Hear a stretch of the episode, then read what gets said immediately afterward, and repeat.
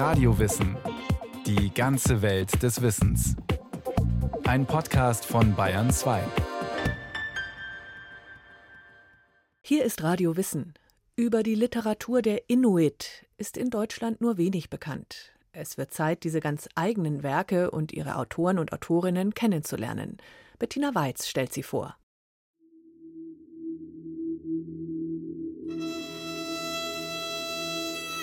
Smaragdgrün und psychedelisch leuchten die Nordlichter über kahlen, flachen Hügeln und dem glänzenden Gewässer.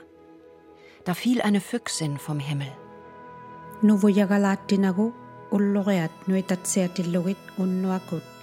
Beatrice Deer liest aus ihrem eindringlich illustrierten Buch. Auf Deutsch heißt es Die Fuchsfrau. Das Original ist auf Inuktitut, einer Sprache der Inuit, die im hohen Norden von Kanada, Grönland, Alaska und Sibirien leben. Die Geschichte berichtet, wie die Füchsin plötzlich Menschen entdeckt. Ich habe mir die Geschichte zu eigen gemacht, aber es ist eine Version der originalen Fuchsfrau-Legende aus unserer Gegend. Ihre Tante, zehn Jahre älter als ihre Mutter, habe viele solcher Legenden gekannt, erzählt Beatrice Deer. And of course, children that I grew up with also Natürlich haben die Kinder, mit denen ich aufgewachsen bin, an diese Dinge geglaubt. Ich bin in einem Dorf mit 300 Einwohnern groß geworden. Da kannte jeder jeden. Die anderen Kinder waren die ganze Zeit in meinem Leben. Und jeden Tag stand Geschichten erzählen auf dem Stundenplan. Storytelling was part of uh, every day in the curriculum. Meine Tante war die Lehrerin. Alle saßen im Kreis auf dem Fußboden und hörten ihr zu, wie sie Geschichten erzählte, die sie als Kind von ihrer Mutter gehört hatte.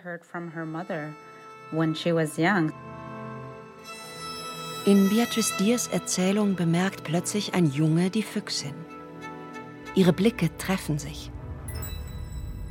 Uh, Und es gibt immer noch viele Geschichten, in denen zum Beispiel einsame Jäger, die auf dem Land unterwegs sind, übernatürliche Dinge sehen, die unerklärlich sind. Es gibt Legenden von Zwergen, von Dämonen und solchen Dingen.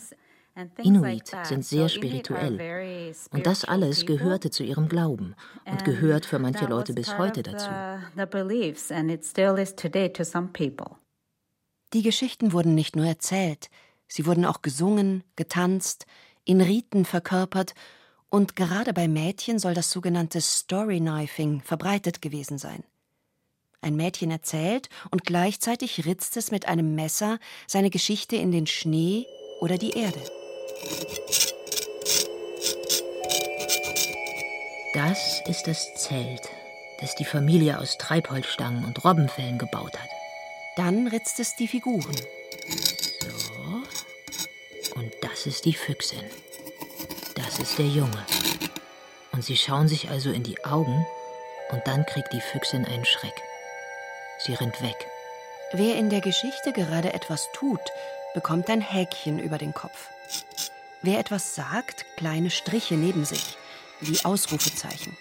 Aber heimlich verfolgt die Füchsin den Jungen auch als er erwachsen wird und seine Familie verlässt. Das Geschichtenmesser ist immer in Bewegung.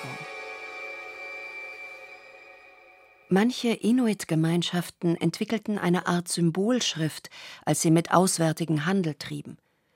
Aber Literatur im Sinne von Schriftlichkeit kam erst später, erklärt Hartmut Lutz. Er hat als Professor für Amerikanistik und Kanada-Studien an der Universität Greifswald besonders die Kulturen am Rand erforscht. Wie die Literatur auch anderer indigener Völker beginnt die schriftliche Literatur der Inuit mit der Missionstätigkeit verschiedener Kirchen. Für die war es wichtig, dass ihre Neophyten die Bibel lesen oder verstehen konnten. Auch der getaufte Inuk Abraham Ulrikab hat im 19. Jahrhundert auf diese Weise lesen gelernt. Außerdem schreiben, zeichnen, Geige spielen und womöglich auch Deutsch. Er war auf einer Missionsstation deutschsprachiger Brüder in Labrador. 1880 reiste er nach Deutschland, gemeinsam mit seiner Familie und einer zweiten. Dabei führte er Tagebuch. Es ist das erste bekannt gewordene autobiografische Dokument eines Inuk. Hartmut Lutz hat es gemeinsam mit Studenten herausgegeben.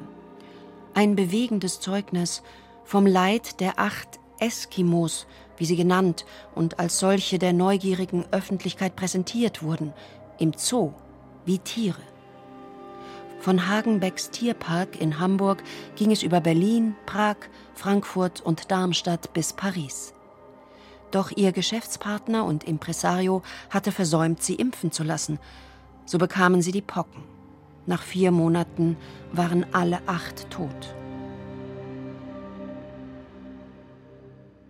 Eine nennenswerte Textproduktion setzte bei den Inuit erst Mitte des 20. Jahrhunderts ein. Nach der Bibel wurden dort auch andere Bücher übersetzt, besonders beliebt etwa war Robinson Crusoe.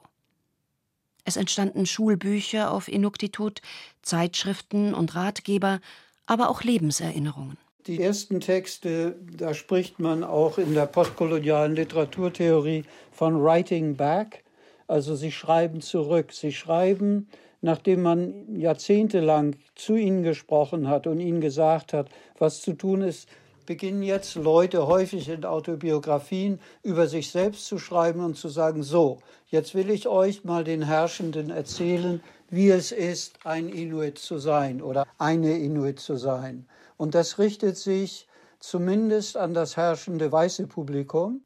Für damals untypisch sind auffällig oft Frauen die Urheberinnen. Das wird auch damit erklärt, dass sie schlicht Zeit dafür haben. Die Männer sind unterwegs bei der Jagd. Allerdings die ersten Autobiografien sind nicht selbst verfasst, sondern werden erzählt. Da kommt ein Missionar oder ein Anthropologe und sagt, erzähl doch mal. Häufig ist dieser Text dann auch noch übersetzt vom Induktitut in eine andere Sprache. Das heißt, wir haben zwischen Text und Autor eine relativ große Distanz. Oder der Text erreicht kaum Publikum. Einem der ersten Romane auf Inuktitut ging es so. In den 1950ern schrieb ihn Mityajuk Napaluk, und zwar eher zufällig. Ein Missionar wollte ihre Sprache lernen und bat sie, etwas mit möglichst vielen Vokabeln auf Papier zu bringen. Statt einer simplen Liste verfasste sie den Roman. Er wurde allerdings nur in einer akademischen Abschlussarbeit veröffentlicht, Erst über 40 Jahre später wurde er auf Französisch und über 60 Jahre später auf Englisch einem breiteren Publikum zugänglich. Stärker wahrgenommen wurde die Literatur der Inuit erst, als manche von ihnen die Arktis verließen und lernten auf Französisch oder Englisch zu schreiben. Manche kamen in den Süden, weil sie Tuberkulose hatten, die wurden dann im Süden versorgt, manche blieben hängen, andere wurden auch ihren Eltern weggenommen und in den Süden gebracht und dort geschult, wie zum Beispiel der berühmte Grafiker und Lyriker Alutuk Aipeli. Der kam nach Ottawa mit vielen anderen und war da in einer Missionsschule. Das ist ein sehr trauriges Kapitel. Aber diese Leute konnten dann Englisch fließend und haben darüber geschrieben. Die Übersetzerin und Krankenschwester Minnie Ardler Freeman schrieb auf, wie sie in den 50er Jahren unvorbereitet von der Arktis ins südlichere Kanada kam. Der Behörde für Angelegenheiten der Indigenen und des Nordens wirft sie vor, sie habe die Veröffentlichung des Buches drei Jahre lang verhindert.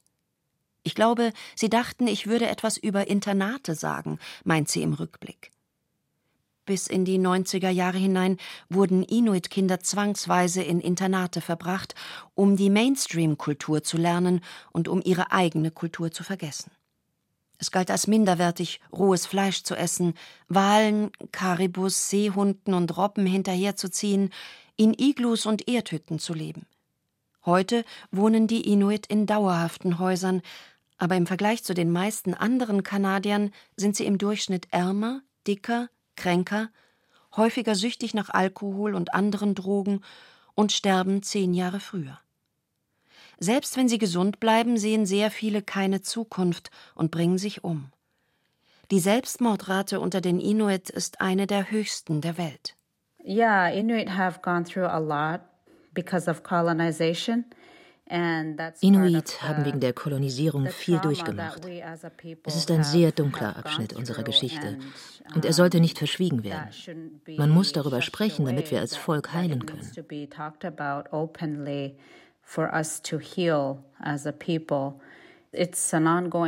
Bis heute haben wir das Problem, dass die Gewalt im System steckt.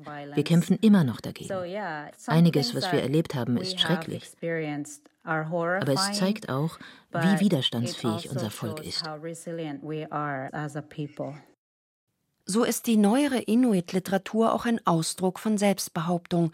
Für den Literaturwissenschaftler Hartmut Lutz der Schritt nach dem Writing Back. Das nenne ich Writing Home. Das heißt, sie fangen an, Texte zu verfassen, die nicht mehr gerichtet sind sozusagen an die koloniale Leserschaft, also die Herrschenden, sondern sie schreiben auch für sich selbst. Oft auf Inuktitut, oft mit Anspielungen auf Mythen, oft geht es um typische Gegenstände der Inuit.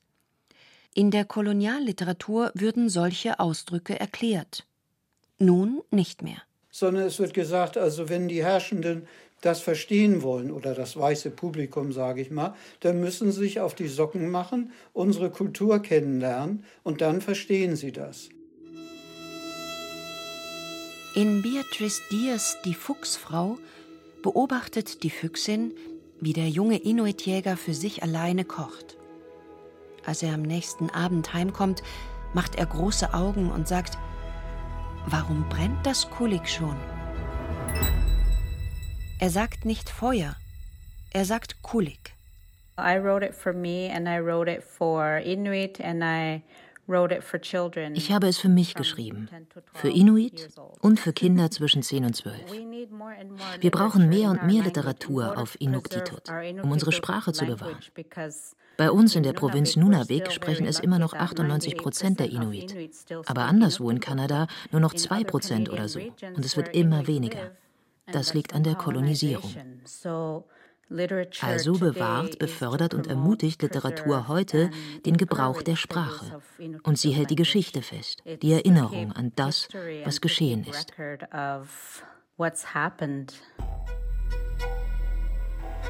In ihrem Buch Die Fuchsfrau legt sich der junge Inuitjäger auf die Lauer, um herauszufinden, wer ihm so geholfen hat. Da sieht er die Füchsin in sein Zelt schnüren. Er schleicht hinterher und findet eine Frau. Sie sagt, sie sei seine Gattin. Es sei ihre Pflicht, ihm den Haushalt zu machen. Er will nicht länger alleine sein. Da, so heißt es, behält er sie als Ehefrau. Wie Beatrice Diers Fuchsfrau gibt es in der Inuit-Literatur auffallend viele Bücher, die sich an Kinder und Jugendliche wenden. Doch die Inuit-Literatur richtet sich längst nicht mehr nur an Inuit und Schulkinder, betont der Literaturwissenschaftler Hartmut Lutz. Inzwischen schreiben indigene Weltliteratur und da ist es eigentlich egal, wer das liest. Also das wären so die drei Schritte, die ich meine, die man identifizieren kann. Das Writing Back, dann kommt für mich das Writing Home, also an die eigene Kultur gewandt und dann das Schreiben an alle weltweit. Das Buch Eisfuchs von Tanja Tegag etwa hat eine eigene mitreißende und zugleich poetische Sprache entwickelt, teils Prosa, teils Lyrik. Hartmut Lutz nennt als Beispiel für Writing Home auch die Geschichte von Rachel und Sean Kitsualik Tinsley, die auf Deutsch unter dem Titel Skrälinge erschienen ist. Die Geschichte spielt um das Jahr 1000, als die ersten Europäer zu den Inuit kamen, die Wikinger. Ich würde sagen, dass diese hochkomplexe Kurzgeschichte von Rachel Kitsualik wirklich zeitgenössische Literatur auf Weltniveau ist, die über den Tellerrand der eigenen Kultur und auch der kanadischen Literatur hinaus schreibt. Ich kenne auch ein paar andere Geschichten der ersten Begegnung und angedenk dessen, dass die Wikinger mit den Inuit erst gehandelt haben und sie dann totgeschlagen haben und auch ihre Kinder entführt haben, um sie dann später zu taufen, da hatte ich erwartet, dass das eine sehr einseitig negative Darstellung der Weißen geben würde, wie man es aus vieler so postkolonialer Literatur kennt, die sich mit der Kolonialisierung und der weißen Herrschaft auseinandersetzen. Aber diese Geschichte geht darüber hinaus. Die ist zutiefst menschlich. Es wird verständlich, wieso ein bestimmter Wikinger, ein Mann mit einem goldenen Helm, zu den Inuit zurückkehrt, weil er dort seinen Sohn sucht aus einer früheren Begegnung mit einer Inuit-Frau. Das heißt, es wird nicht eindeutig sozusagen einer Kultur die Schuld zugesprochen oder die Menschlichkeit abgesprochen, sondern es ist eine ja geradezu versöhnliche Geschichte, die zeigt, dass persönliche Bindungen zwischen Menschen, Liebe, dass das etwas ist, was auch Kulturen verbindet. Doch zugleich strotzt die Geschichte von extremer Gewalt. Gewalt präge auch viele Werke des Inuk Alutuk Aipeli, findet der Literaturwissenschaftler Hartmut Lutz. Manche dieser Grafiken, manche dieser Erzählungen sind unglaublich blutig, nach unserem Verständnis finde ich sexistisch, auch misogyn. Das ist erstaunlich, aber das scheint auch bei anderen Inuit-Texten so zu sein. Die sind ausgesprochen körperlich. Es gibt schönere Dinge, die man lesen oder sich anschauen kann. Gleichzeitig ist der Alutuk ein unglaublich guter Grafiker.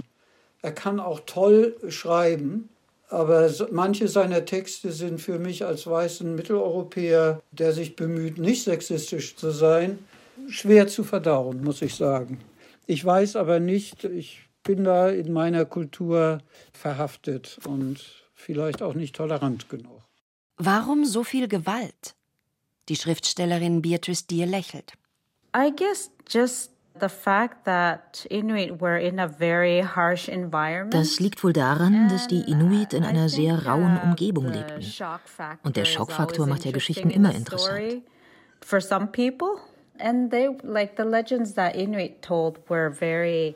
Außerdem dienten die Legenden den Inuit zur Erziehung, um Moral zu lernen und vor schlechten Entscheidungen zu bewahren.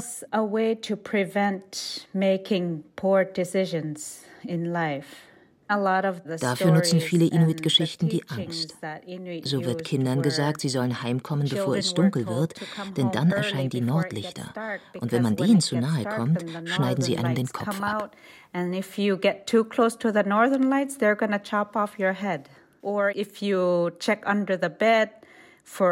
Oder wenn du irgendwo, wo du nicht darfst, herumschnüffelst, findest du die behaarte Hand mit drei Fingern. So the teachings were kind of strange that way.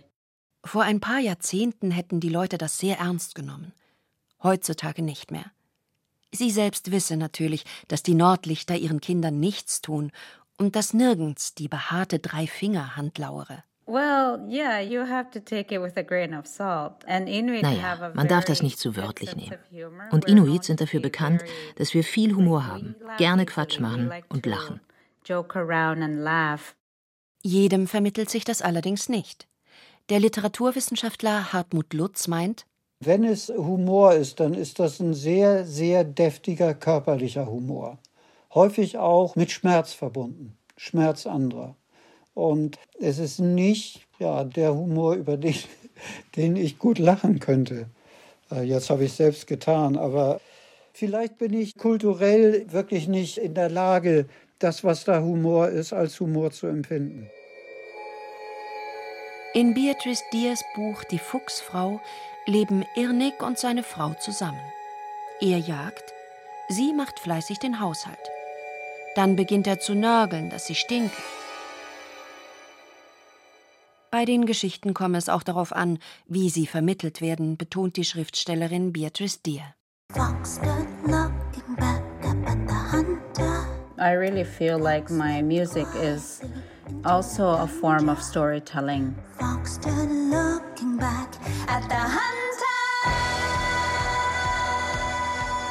Für sie sei ihre Musik wie das Geschichtenerzählen im Iglu, nur moderner. Mit ihrer Band rockt sie die große Bühne, dass der eintätowierte Seehund über ihrem Knie mittanzt. Außerdem bespielt sie mehrere Social-Media-Kanäle. It's using Es ist moderne Technik, aber immer noch die alte Form von Geschichten erzählen. Im hohen Norden lebt sie schon lange nicht mehr. Ich bin vor fast 15 Jahren fortgezogen, weil ich studieren und meine Musik machen wollte.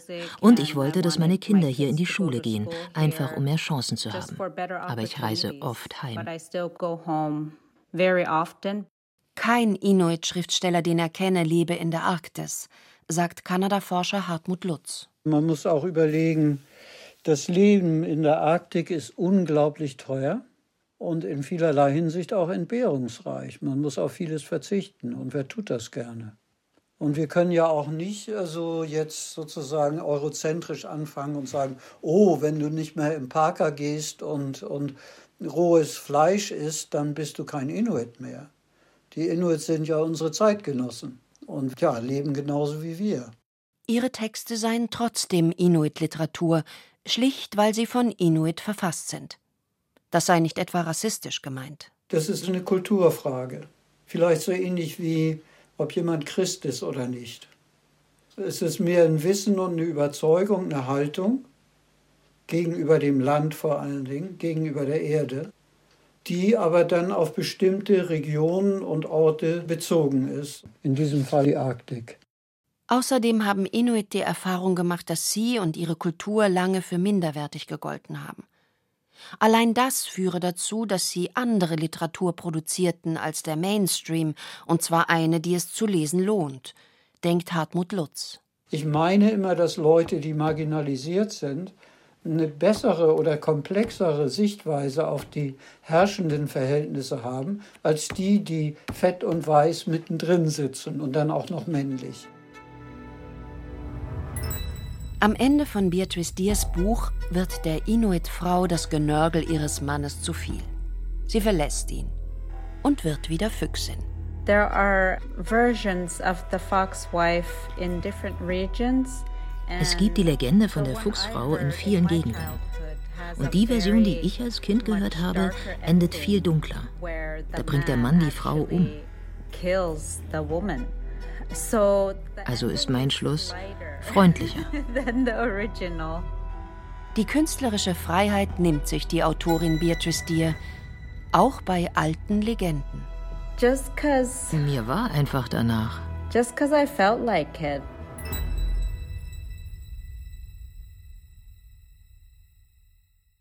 Das war Radio Wissen, ein Podcast von Bayern 2. Autorin dieser Folge Bettina Weiz. Die Regie führte Kirsten Böttcher. Es sprachen Annette Wunsch und Katja Bürkle. Technik Roland Böhm. Redaktion Susanne Pölchau. Wenn Sie keine Folge mehr verpassen wollen, abonnieren Sie Radio Wissen unter bayern2.de slash podcast und überall, wo es Podcasts gibt.